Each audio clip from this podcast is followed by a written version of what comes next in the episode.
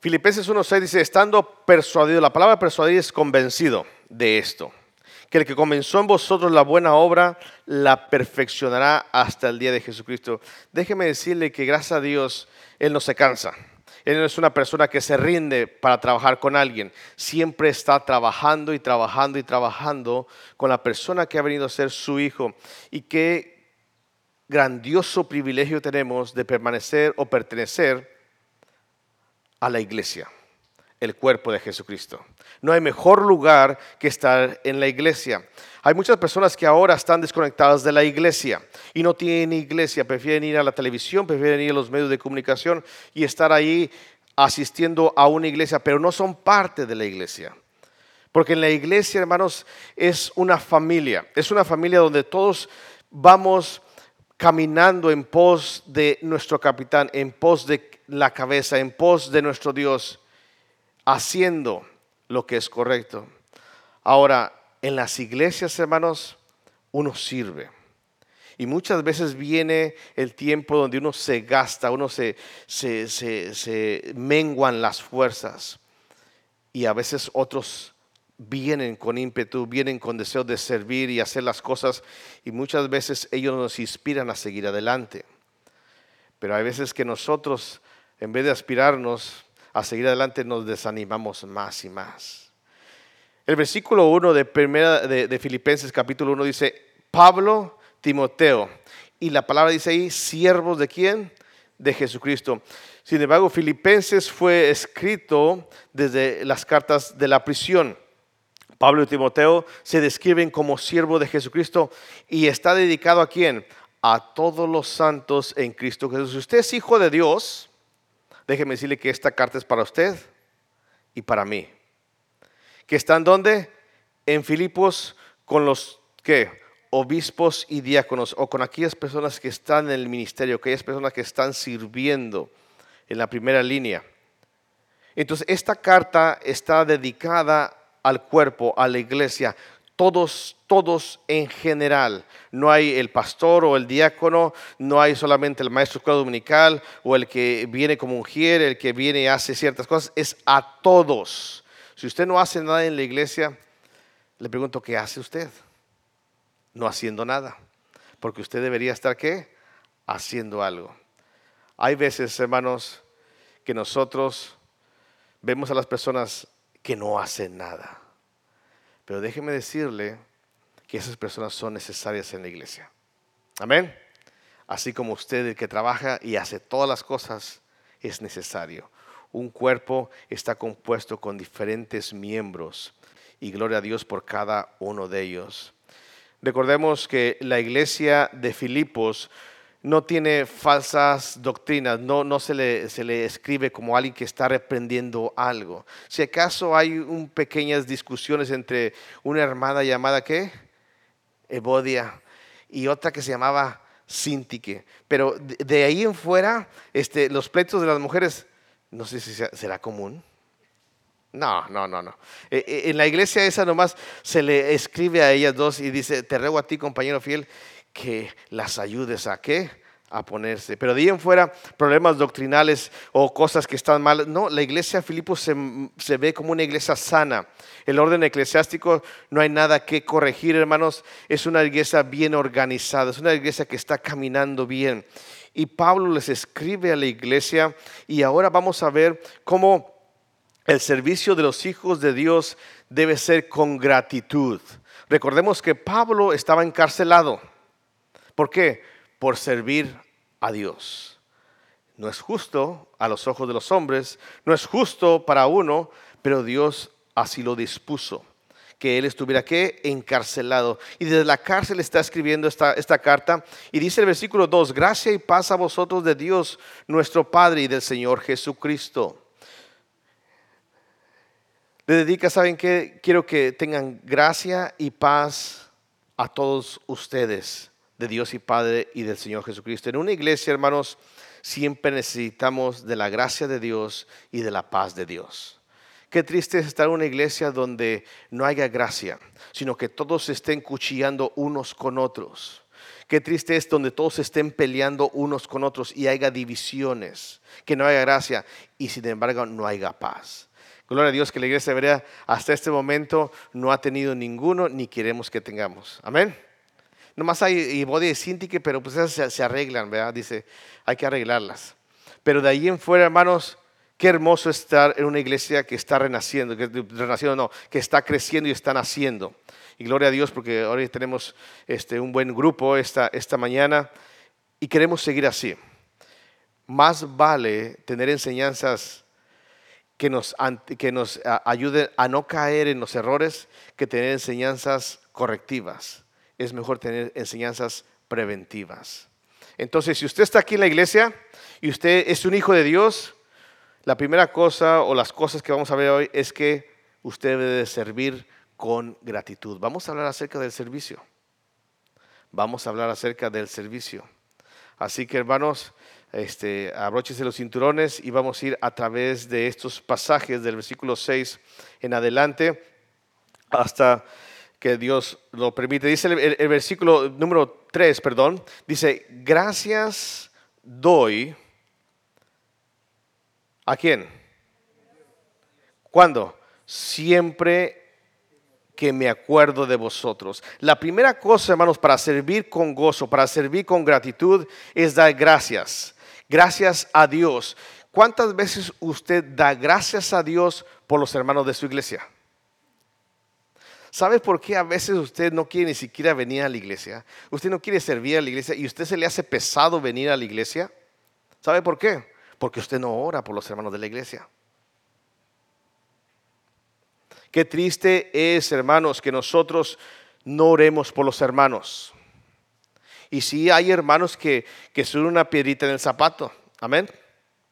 Que a veces son molestos. Y hay hermanos con los que usted se junta, como dicen, uña y qué pero ¿qué de los demás hermanos?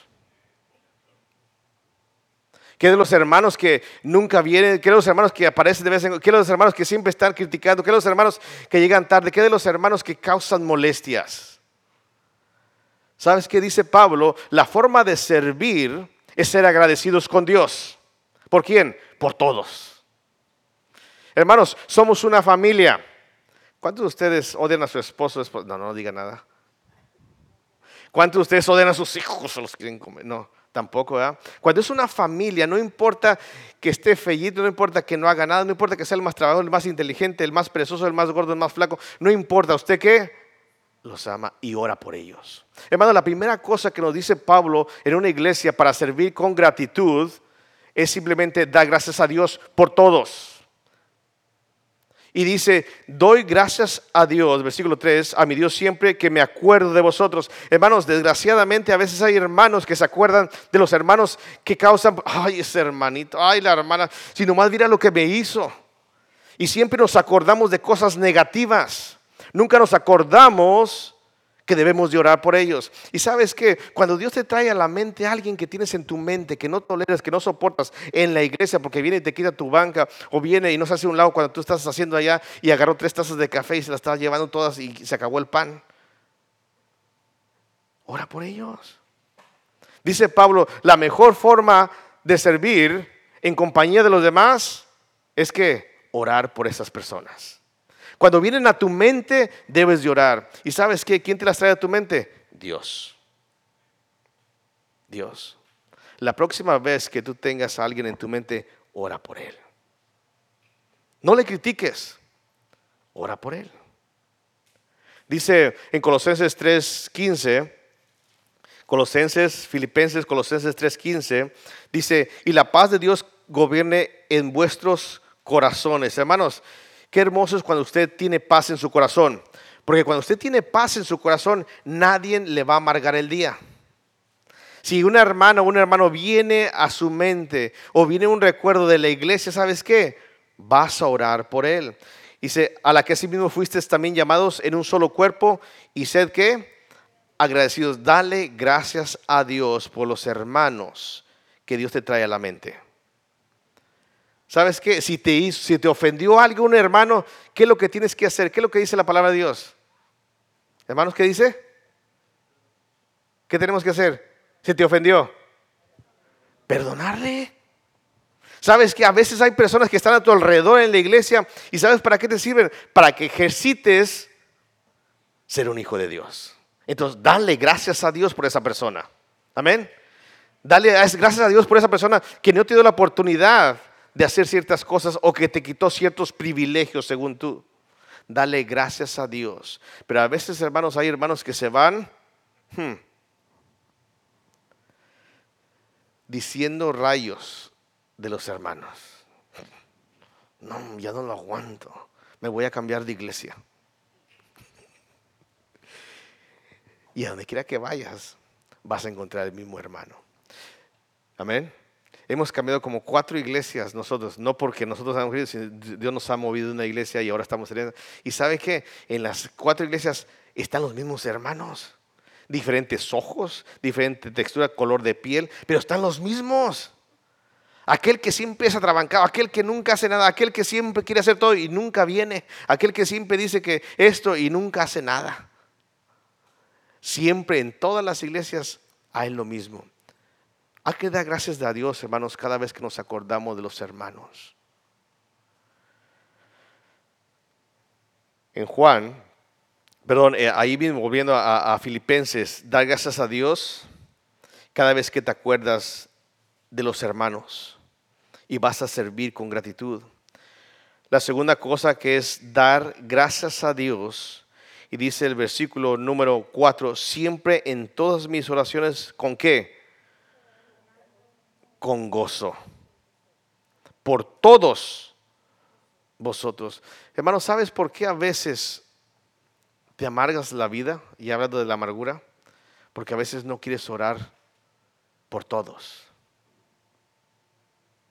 Y, y te digo que a veces como oras, a veces oras pidiendo que caiga fuego del cielo sobre el hermano o la hermana. Pero lo que dice Dios y lo que dice Pablo que siempre debemos dar gracias a Dios en todas mis oraciones. En Filemón, capítulo 1, no hay más capítulos, nomás ese, versículo 4, Filemón 4, perdón, 1, 4. Tito, Filemón es una hojita solamente si es en su Biblia. Dando gracias siempre en todas mis oraciones. Filemón 4. Doy gracias a mi Dios haciendo siempre memoria de ti en qué? En mis oraciones. Cada vez que oro, hermano, debes de orar por la iglesia. Cada vez que tú oras, no ores para ti, ora por la iglesia.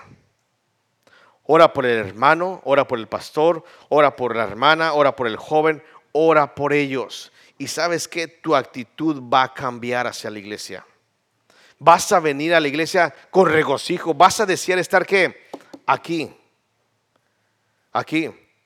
En Juan capítulo 17, versículo 20, la oración de Jesucristo.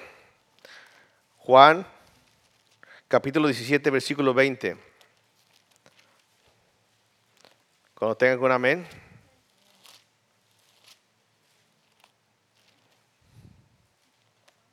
Juan 17, 20, la oración intercesora de Cristo. Dice el versículo número 9, yo ruego por ellos.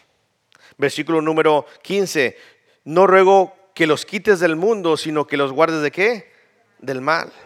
El versículo número 20, mas no ruego solamente por esto, sino también por los que han de creer en mí por la palabra de qué? De ellos. Hermanos, dar, doy gracias a Dios siempre en todas mis oraciones. En todas mis oraciones es importante que tú ores por toda la iglesia en general. ¿Sabes qué? Cuando tú no oras por los hermanos, cuando tú no oras por los hermanos, tú vas a caer en problemas con los hermanos. En, en Mateo, Mateo capítulo número 37, un pasaje muy conocido. Mateo capítulo 37.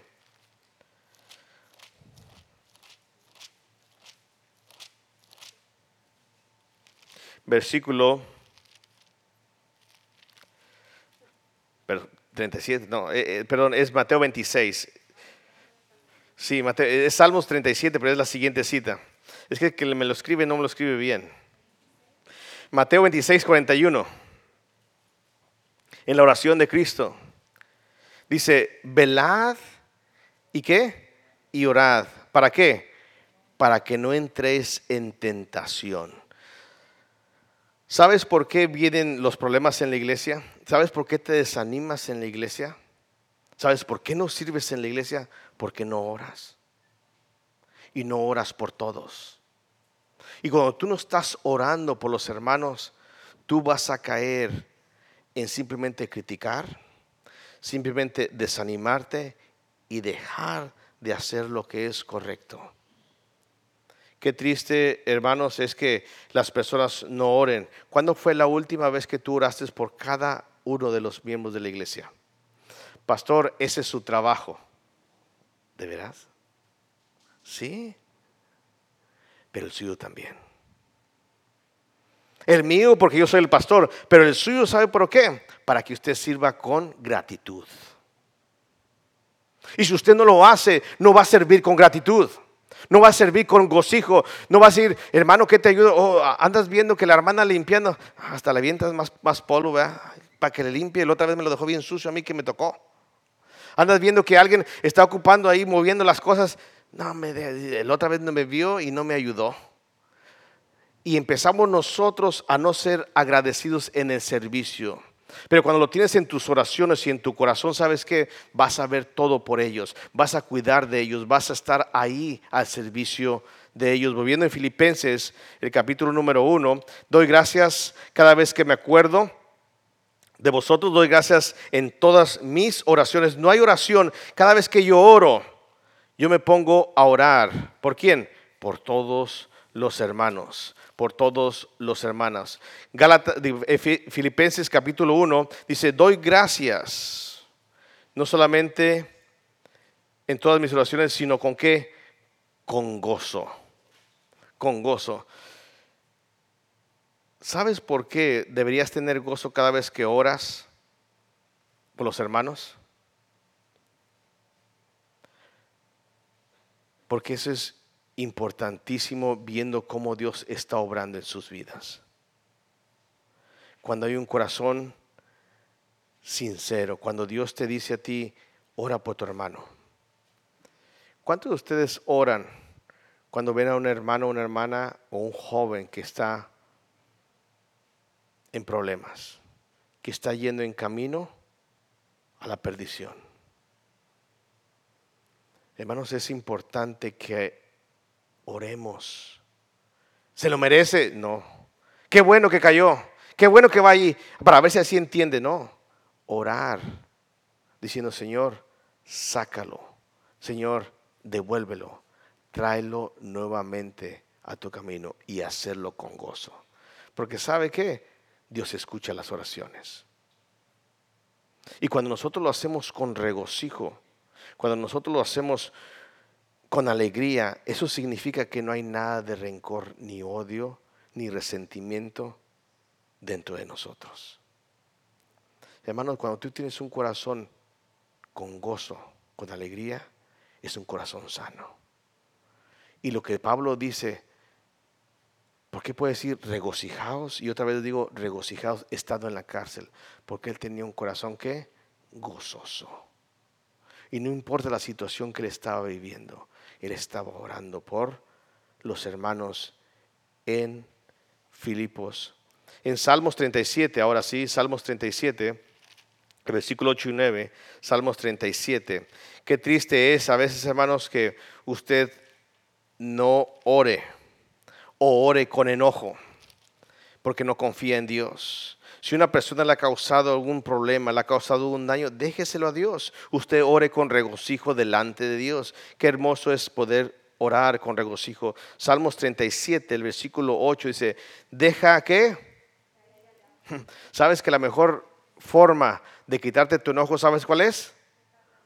Orar. Orar con gozo. Deja la ira y desecha qué? El enojo. No te excites en manera alguna a hacer qué? Lo malo. Porque los malignos serán qué?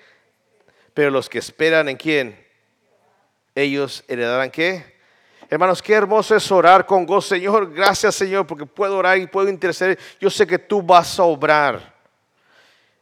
Una de las cosas que tenemos los bautistas fundamentales es que oramos con un resentimiento y un dolor.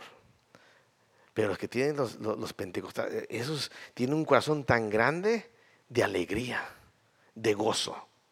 ¿Y sabe qué? Nos falta gozo a nosotros en orar por incluso aquellos que nos causan un mal a nosotros. Señor, ayúdalo, ayúdalo, Señor, a que cambie su forma de pensar y con gozo sabiendo que tú no tienes nada en contra de la otra persona. Qué hermoso es orar en la iglesia y que nadie tenga nadie en contra de otra persona. ¿Sabes qué? El mayor beneficiado para orar eres tú cuando tienes un corazón gozoso. ¿Sabes por qué? Porque Dios va a obrar. Y Dios va a obrar para bien. Volviendo a Filipenses 1, estoy agarrando el, punto, doy gracias, doy gracias por vuestra comunión Dice el versículo número 5, doy gracias por vuestra comunión. ¿En dónde? En el Evangelio. Hermanos, ¿usted da gracias por su cuerpo? Bueno, en este tiempo ya es muy difícil preguntarles. Porque usted da gracias por su nariz. No, pastor, yo la quisiera arriscada. Usted da gracias por sus manos. No, porque las tengo como de hombre, dicen las mujeres, las quiero así exquisitas. Así. Usted da gracias por lo que usted quiera, hermana. Pero debe dar gracias a Dios.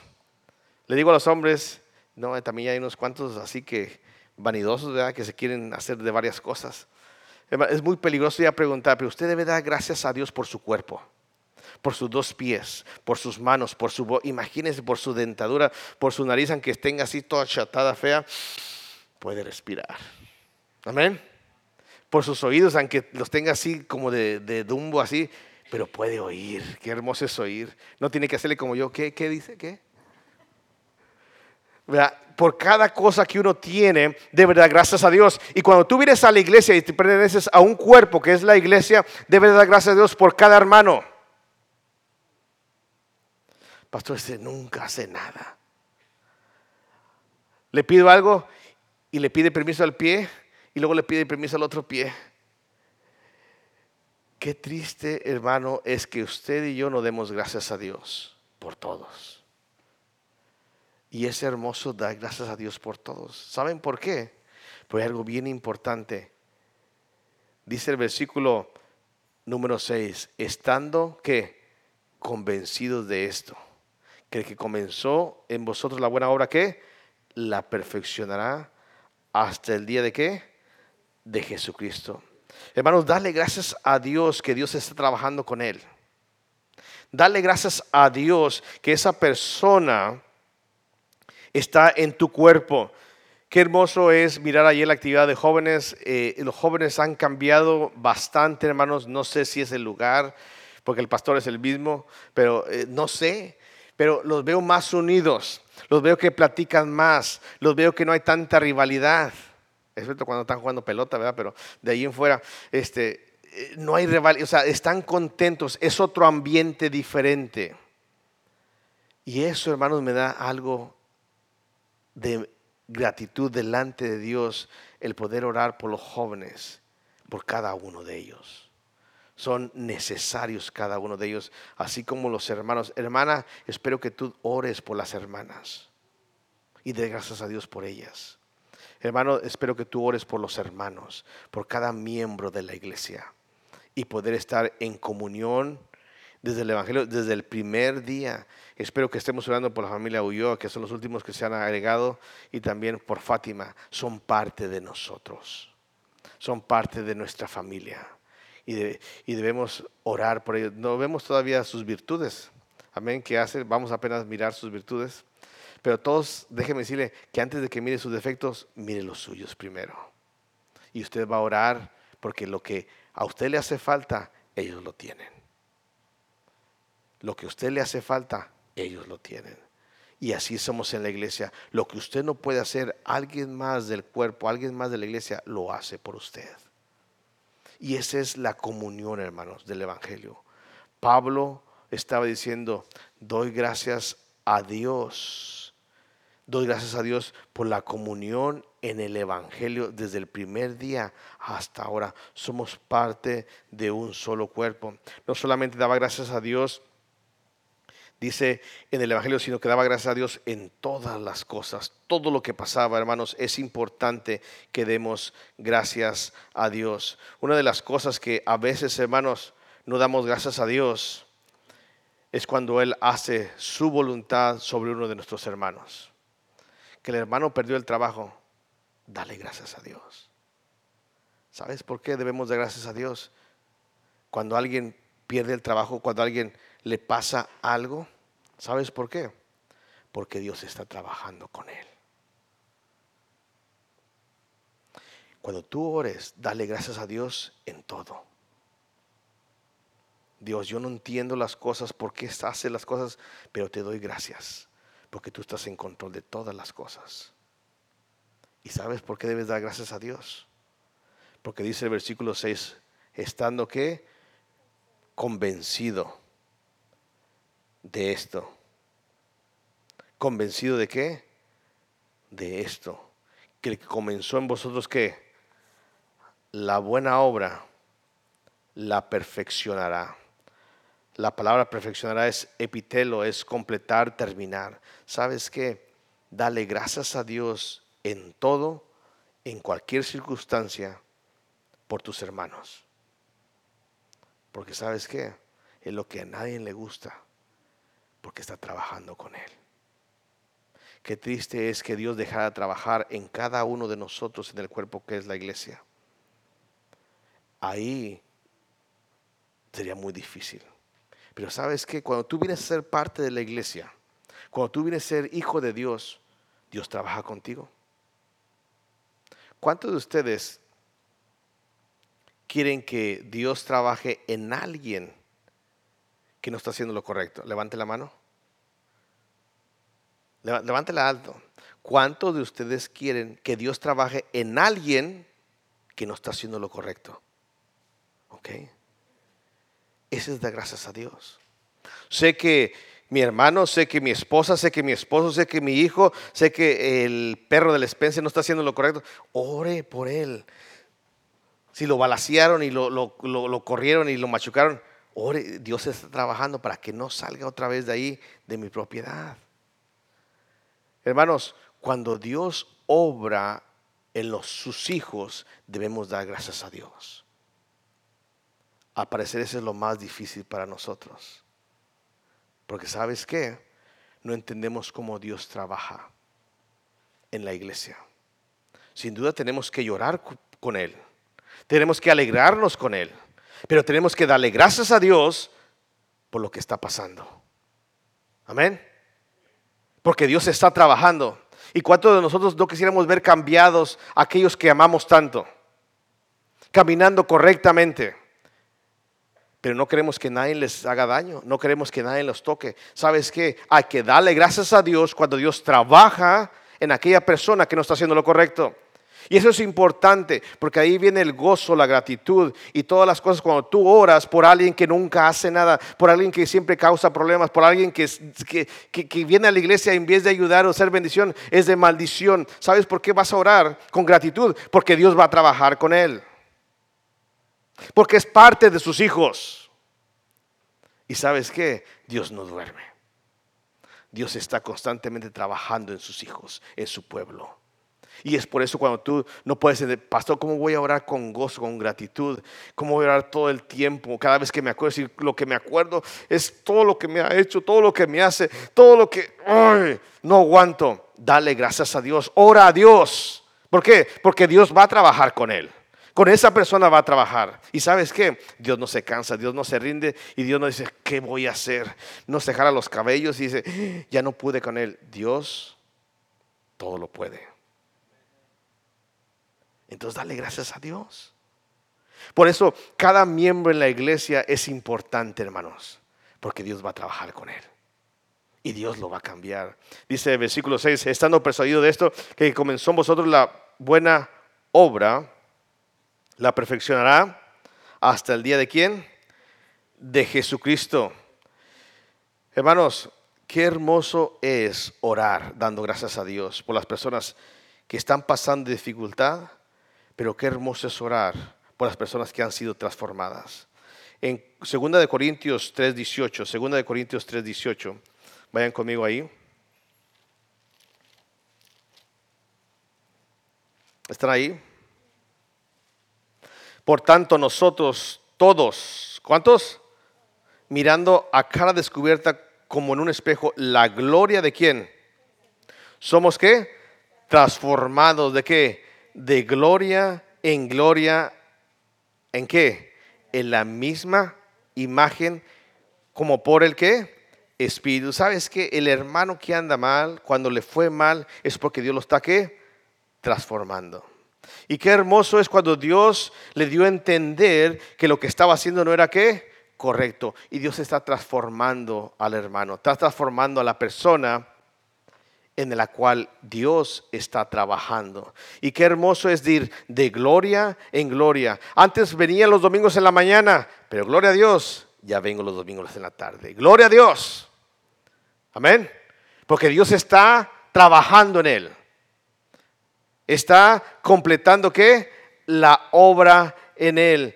Gloria a Dios que ahora la persona empezó a ofrendar, empezó a diezmar. Antes no lo hacía, pero gloria a Dios porque Dios está qué?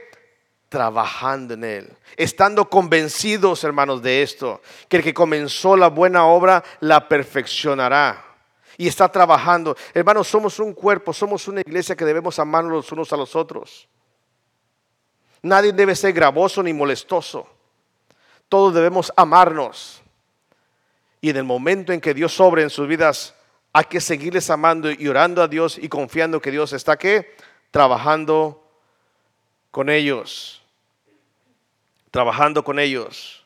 En Juan capítulo 8, versículo 41, Juan 8, 41.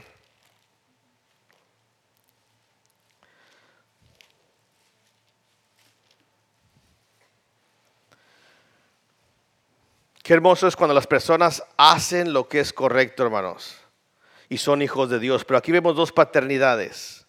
Dice, vosotros hacéis la obra de vuestro Padre, versículo 41. Entonces dijeron, Nuestro, nosotros somos nacidos de, no somos nacidos de fornicación, un Padre tenemos que es Dios. Jesús entonces le dijo, si vuestro Padre que se fuese qué, ciertamente me amarías. Hermanos, cuando tenemos una misma familia, amamos a los hermanos. Amén. Y yo espero que usted ame a cada uno de los hermanos. Si tenemos un solo Padre, debemos amar a quienes? A todos los hermanos. Dice la palabra de Dios, sigue diciendo, porque yo de Dios he salido y he venido, pues no he venido de mí mismo, sino que el que me envió, porque, porque no entendéis mi lenguaje, porque no podéis escuchar mi palabra. Y aquí es algo muy duro. Vosotros sois de vuestro qué? Y los deseos de vuestro Padre queréis qué? Hacer. Él es, ha sido homicida desde el principio y no ha permanecido en la verdad, porque no hay verdad en él. Cuando habla mentira de lo suyo, habla porque es mentiroso y padre de qué. Lo que está pasando aquí es que ellos no querían aceptar a quién, a Cristo, y no le amaban. Cuando una persona viene a la iglesia y no ama a la iglesia, debe de preguntarse esto, si es parte de la iglesia, si es hijo de Dios. Porque si es hijo de Dios y permanece o está en la familia de Dios, debe de amar a quién? A los hermanos. Dice el versículo 45, y a mí, porque digo la verdad, no me creéis. Versículo 46, ¿quién de vosotros me redarguye de pecado? Pues si digo la verdad, ¿por qué vosotros no me creéis? Versículo 45, el que es de quién? de Dios, las palabras de Dios oye, por, por esto no las oís quién? Vosotros, porque no sois de quién?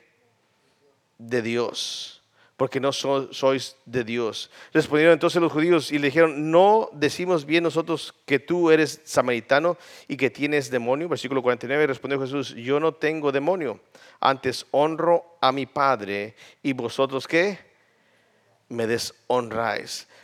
Una cosa importante, hermano, una cosa importante, es que debemos de amar a nuestros hermanos. Debemos de amar, debemos de orar y debemos de esperar que Dios siga trabajando en ellos. Y cuando hay un choque, hay que tener cuidado, porque quizás tú no seas hijo de Dios. Porque lo que nos dice la palabra de Dios es que tú debes de amar a quién? A todos tus hermanos. Incluso aquellos que son qué? Gravosos. Y debes de hacerlo con gozo, alegría, sabiendo que Dios qué? Está trabajando en ellos. Rápidamente eh, eh, vamos a Filipenses. Filipenses nuevamente, estando persuadido de esto, que el que comenzó en vosotros la buena obra la presionará hasta el día de quién? De Jesucristo. Doy gracias, estando convencido de esto. Y el versículo 7 dice, como me es que justo sentir. Y aquí quiero que usted entienda algo bien importante. Doy gracias estando convencido de esto, porque esto es justo sentir. No es que usted va a dar gracias a Dios porque usted está convencido de que Dios está trabajando en el hermano y porque usted siente que eso es correcto. La palabra sentir, ahí en el idioma original es froneo, es pensar, es tener una actitud o hacer su mente. Cuando usted tiene la mente de Cristo, usted va a orar por la persona que no es activa en las cosas de Dios por aquella que le es infiel a Dios, pero es un hijo de Dios. Y va a orar porque eso es lo que es correcto pensar. Porque si usted sabe que Dios va a obrar de una manera o de otra, usted reposará en sus promesas. Reposará en sus promesas. Quiero terminar con esto, hermanos. Lo que Pablo nos está diciendo es simplemente esto, hermanos. Somos una familia, la familia de Dios. No todos somos iguales. No todos hacemos las mismas cosas. Algunos damos alegría y otros damos qué? Dolor. Algunos damos tristeza y otros damos qué? Júbilo. Pero ¿sabe qué? Pertenecemos a esa familia. Y nuestro deber es dar gracias a Dios por nuestra familia en Cristo. Y no importa quién sea, porque estamos convencidos plenamente que Dios va a obrar en ellos. Y Dios los va a transformar a la imagen de quién? De Cristo. Pastor ya tiene 20 años aquí, no cambia. El Señor no se rinde. Se lo va a llevar y allá lo va a transformar. Dice la palabra de Dios que en, las nubes todos vamos a qué? Transformados. Amén. Así que si el hermano Obralo, ah, no, no. Sigue igual. El Señor lo va a transformar. Amén. Y nuestro deber es dar gracias a Dios. No solamente por el hermano Obralo, no, no, lo tomo a él porque siempre se lleva conmigo.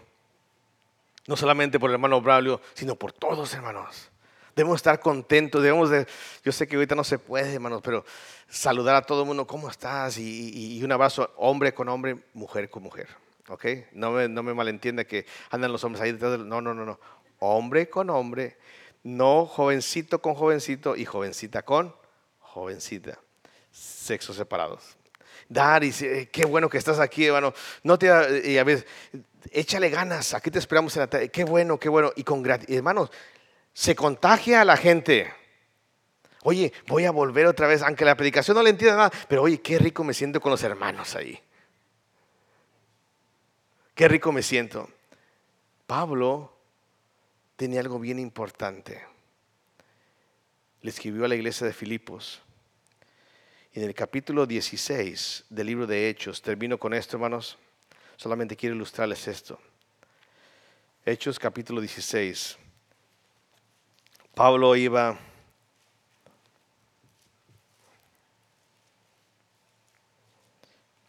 en su segundo viaje misionero y, la visión del, Macedonio dijo, pasa Macedonia, ayúdanos. Capítulo 16. Y dice versículo 11, están ahí hermanos, solamente quiero ilustrarles esto de Pablo. ¿Cómo era la ciudad de, de Filipos? ¿Quién era Filipos? ¿Están ahí? Zarpando pues de Troas, vinimos rumbo a directo a Samotracia y el día siguiente a Neápolis. Y de ahí, ¿a dónde? Que es la primera ciudad de la provincia de Macedonia. En una colonia y estuvimos en aquella ciudad algunos días.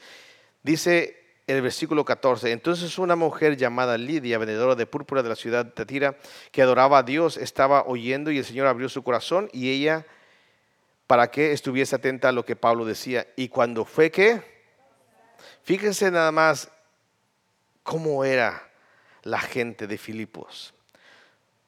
Y su familia nos rogó, nos suplicó diciendo, si habéis juzgado que, que yo sea fiel a quién, entrar en mi casa y posad.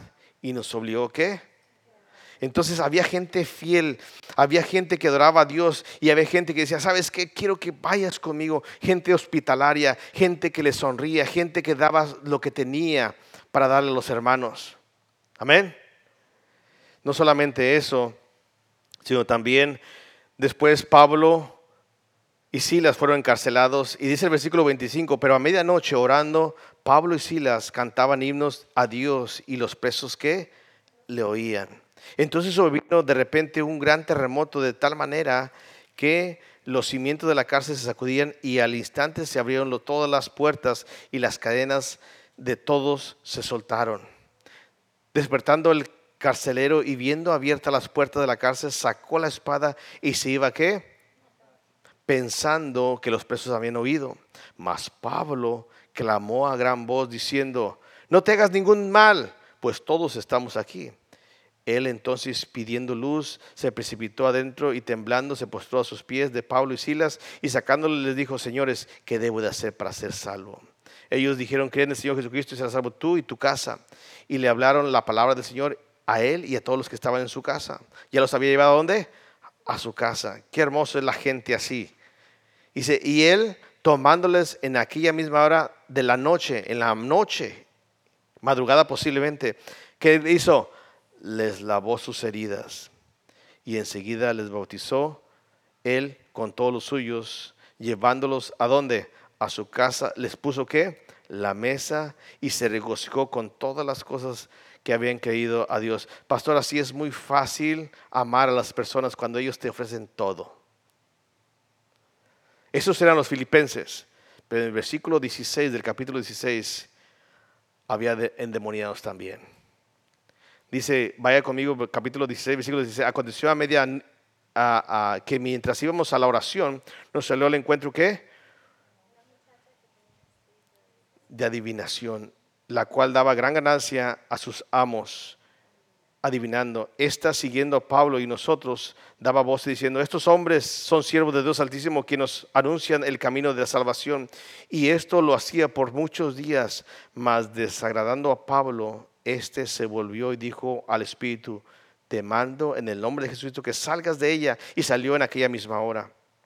Pero viendo sus amos que habían salido la esperanza de su ganancia, prendió a Pablo y a Silas y los trajeron al foro ante las autoridades. Y presentándolos a los magistrados, dijeron, estos hombres siendo judíos alborotan nuestra ciudad y enseñan costumbres que no nos es lícito recibir ni hacer, pues somos romanos.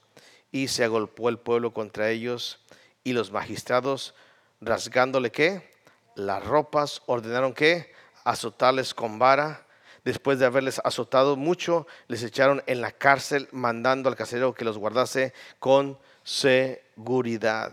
Quiere decir que en Filipos no solamente había rosas, había qué? Espinas. Pero una de las cosas importantes que hacía Pablo, decía, ¿sabes qué? Hay que orar con gozo, porque Dios está qué? Obrando en Filipos. Hermanos, en una iglesia hay de todo tipo pero somos una familia. Y debemos estar convencidos de algo, que Dios está trabajando en cada uno. Y cuando tú tengas esa mente, no vas a juzgar al hermano que no viene, no vas a juzgar al hermano que nunca hace, al, hermano que siempre promete y nunca da, al hermano que siempre eh, eh, eh, viene y tiene una cara así, desanima a todo el mundo. ¿Sabes qué? Vas a orar con él con gozo. ¿Por qué? Porque Dios está trabajando con él. Y esa es la iglesia. Y eso es lo que Pablo nos dice esta mañana. Ora con gozo, estando persuadido, convencido que Dios está trabajando. Y Dios no va a dejar de trabajar porque va a perfeccionar esa obra.